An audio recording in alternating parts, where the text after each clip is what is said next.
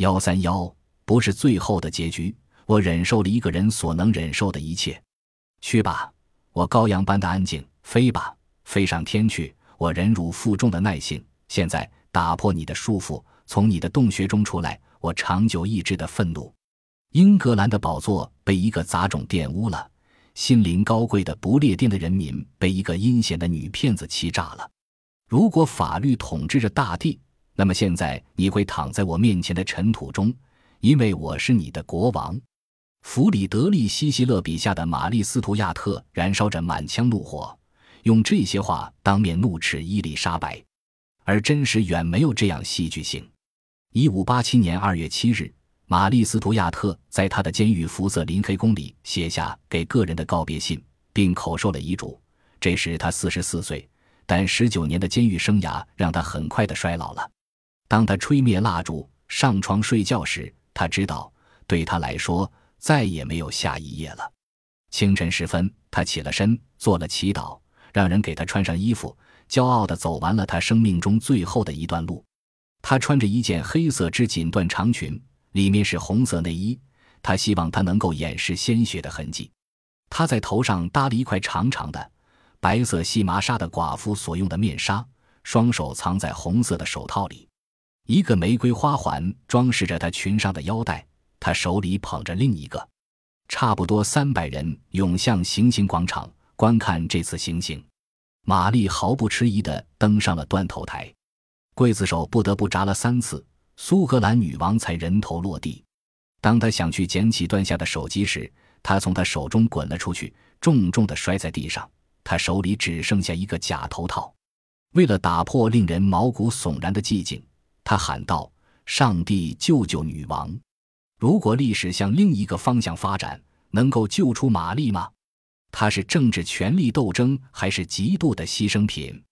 一方面是伊丽莎白好斗的、思维严密而合乎逻辑、目标明确、生活节俭的女人，新教教徒，因为教皇没有承认她母亲与父亲的婚姻；与之相对的是玛丽，一个漂亮的女人，充满感性与善良，却以他的乐天和律直激怒了自己的民众。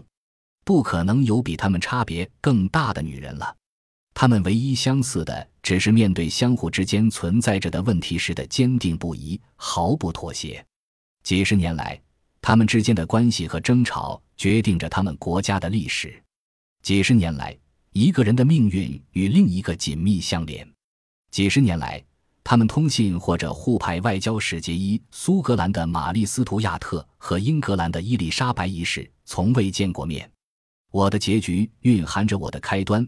玛丽在她床上的华帐上刺绣了这句话。她的女审判官和表姐听到判决已经执行时哭了。接下来的几星期，她穿着丧服，并下令鸣钟致哀。她从未真的愿意让玛丽砍头。她说，他只是为了平息宫中激动的情绪，才签署了死刑判决书，同时假设判决不会被执行。他把将判决书交给参议院的文书投人监狱。我亲爱的兄弟，我想告诉您，这一悲惨的不幸事件令我的灵魂充满了怎样的痛苦。我没有推波助澜，可它自己发生了。他在写给玛丽的儿子詹姆斯六世的信中竭力申明他的无辜。詹姆斯在母亲被处死十五天后到达爱丁堡。我哀求您相信我，而上帝是我的证人，证明我在这件事上没有过错。法国也没有为此事派出士兵。巴黎宫廷保持着默默的哀悼。在圣母大教堂为死者举行的一次弥撒仪式上，这个苏格兰女人的形象被神化了。人们偶尔会在单个人身上看到比普通人更多的美德。然而，如果人们在某个个体上接触到这么多的完美，那么这就超越了我们生存的规律和自然。大主教雷瑙德·伯纳如痴如醉地说：“直到夏天，他死后半年。”玛丽·斯图亚特才在一个简单的新教仪式中被隆重的埋人彼得伯勒大教堂的墓地。在那以前，装着涂过防腐香料的尸体的铅棺一直存放在福瑟林黑一间上锁的屋里。许多贵族和悼念者来到这儿与玛丽告别，但其中没有一个苏格兰人。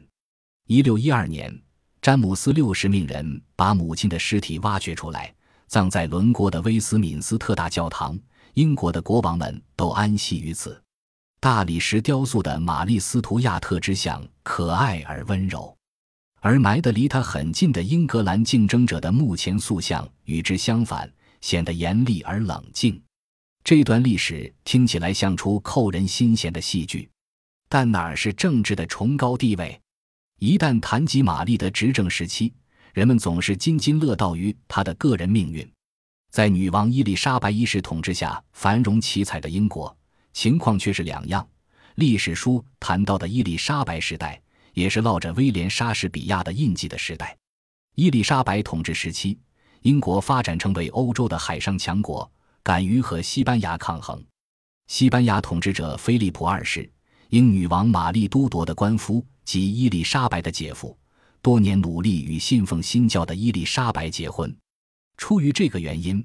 他容忍了英国船只针对他的海军的小小的海盗行径。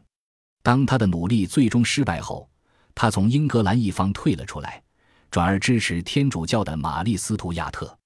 这在玛丽生前并未给他带来多大好处。在他被处死后，他才召集士兵向英国开战。